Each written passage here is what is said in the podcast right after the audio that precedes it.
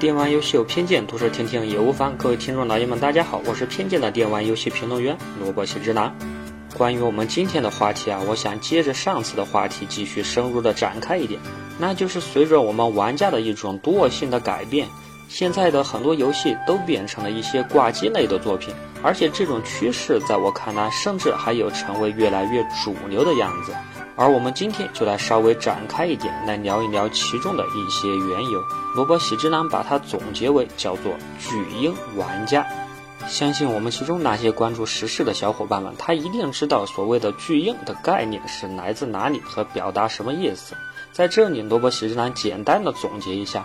首先，“巨婴”“巨婴”婴儿，大家肯定都知道是什么意思的吧？就是讲的那些目前都还不够成熟，什么东西都要衣来张口、饭来伸手，而没有自己的一个想法和正确理念认识的这么一群人。而所谓的巨，也就是他已经成年或者已经有了自己的思维和行动能力。而巨婴这两个字所相加起来，也就是说，现在的很多人啊。虽然他在生理的年龄上早就已经成了年，但是在他的心理和他对这个世界的一个认识上，都还停留在一个婴儿的阶段。而如果这进一步的细化到我们玩家，也就是说，他对整个的游戏行业漠不关心，而且他对自己对游戏的一个认识啊，也处于一个非常低级的状态，甚至是衣来伸手、饭来张口的这么一个态势。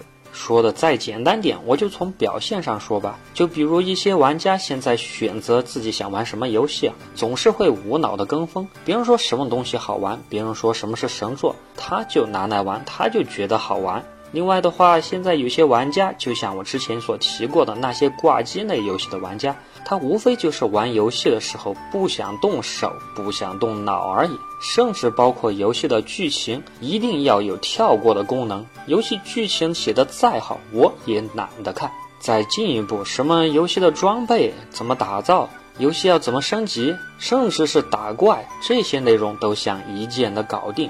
而这带来的后果，可能就是这个玩家在这款游戏里充了很多很多的钱，而最后他可能觉得自己到底玩了个啥，他都不知道。而这在萝卜喜之男看来，就是一种典型的婴儿的思维，一种典型的巨婴玩家的思维。所谓爽就行了，哪还管那么多？而这种现象，萝卜喜之男就其原因，就把它称作泛滥成灾的母爱。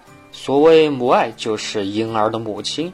而作为玩家的母亲，作为游戏的母亲，它主要包括的，比如游戏的制作者、游戏的发行商、媒体或者玩家自己。而下面我就稍微从这几个方面来为各位简单的整理一下。首先是游戏制作者，现在制作游戏的人，他已经变成了只做玩家想要的东西，而他往往不会去做所谓的自己想做的或者他心中的梦想中的游戏。像原来的那些游戏制作者，他往往都会说自己会为了梦想去做一款游戏，去想实现自己内心的一种虚拟的愿望才去制作游戏的。而如果你要说现在的环境，我想各位小伙伴都一定非常的清楚。如果哪个制作者在说他所谓的是做的自己梦想中的游戏，你觉得你心里面会信他多少？还比如我举个例子，就是现在大火的《龙族幻想》，萝卜喜之郎刚好玩游戏刚开篇的时候，就有一个非常困扰的问题，那就是确实看着玩家们都喜欢美型的人物，而这个游戏的开篇的剧情是讲的是一个来自西伯利亚的孤儿院，这一个孤儿院里的一群人，这天天都穿着一个奢华的衣服，整天打扮的就像在过节，就像是在过万圣节的样子。而在剧情上又非要给他们安装一个每年都会为了一块巧克力而兴奋不已的样子，你说这样的感觉，你让人可以带入到底多少的东西？不过话说回来，玩家确实就喜欢这样美型的人物啊。接下来这第二份母爱就是来自我们的游戏发行商。各位小伙伴，尤其是玩手机游戏玩得多的小伙伴，一定都知道，现在的很多手机游戏，它做出来其实就一个目的，不是为了好玩，而是为了充分的去满足玩家的一种虚荣的心态。所以，对于现在的手机游戏，它的氪金游戏的主基调就已经不是一种泛滥，反而还变成了必有的趋势。甚至啊，在很多的评测当中，这氪金的体验好不好，甚至还成为了游戏的一种评价标准。而与之相对应的就是目前玩一款游戏，它的成本可能会越来越低。毕竟现在很多的游戏都是零成本、零门槛来入坑的，所以对于游戏发行商来说，他要怎么样收回成本，无非只有一个办法，那就是让你氪金。所以这一而再、再而三，很多的玩家们也渐渐的适应了这么样一个节奏。比如很多的玩家，他进游戏之前就先充钱。这样一看，嗯，战斗力翻了一倍，这游戏还行。如果他再充个什么月卡，战斗力又翻了一倍，嗯，这游戏棒棒的。再接下来他又继续的充钱，充大钱，他的名字啊，这分分钟就可以冲上排行榜，他就会大呼神作，简直是神作。而这类的玩家，在他玩下来之后，他甚至还根本就不会去研究这其中的套路。他是怎么样被套进去的？甚至还会为这些游戏证明而呐喊。反正萝卜喜之郎是被他们喷过的。我在评价有些游戏它的氪金实在是太强了之后，还会被一些玩家围而攻之，说你没钱，你当然不会如别人。其实殊不知，他已经深深的陷入了现在游戏发行商的这么一个怪圈和坑中。这第三份泛滥成灾的母爱，这毫无疑问要给我们的媒体。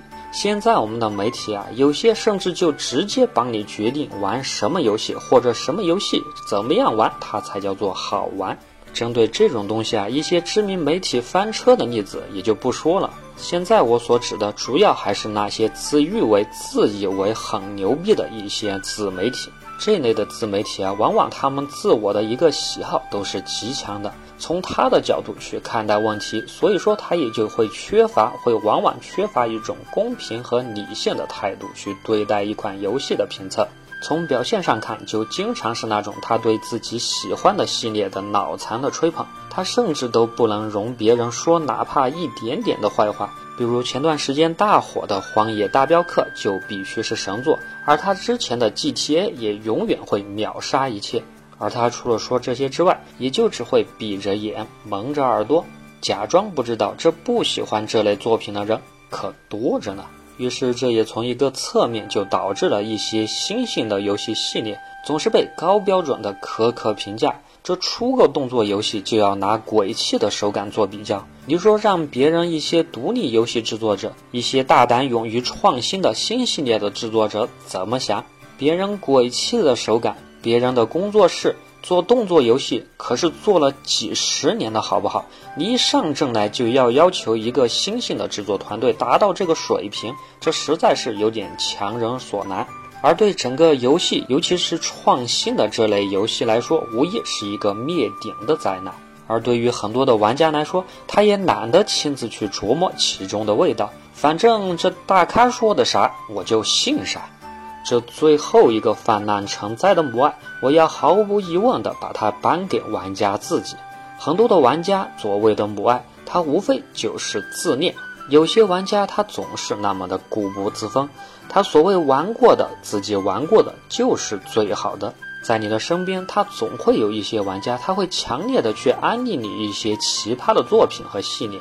有时候确实一些游戏有出彩的地方，但可能有些游戏就真的是一些奇葩的作品，而他推荐这些游戏也不是从大量的游戏中来选择出来，而只有一个情况就是他玩过而已。萝卜喜之郎在这里举个例子，也做个预言，就像前段时间大火的《原神》这款游戏，萝卜喜之郎敢肯定，除非最后的发行商出什么问题。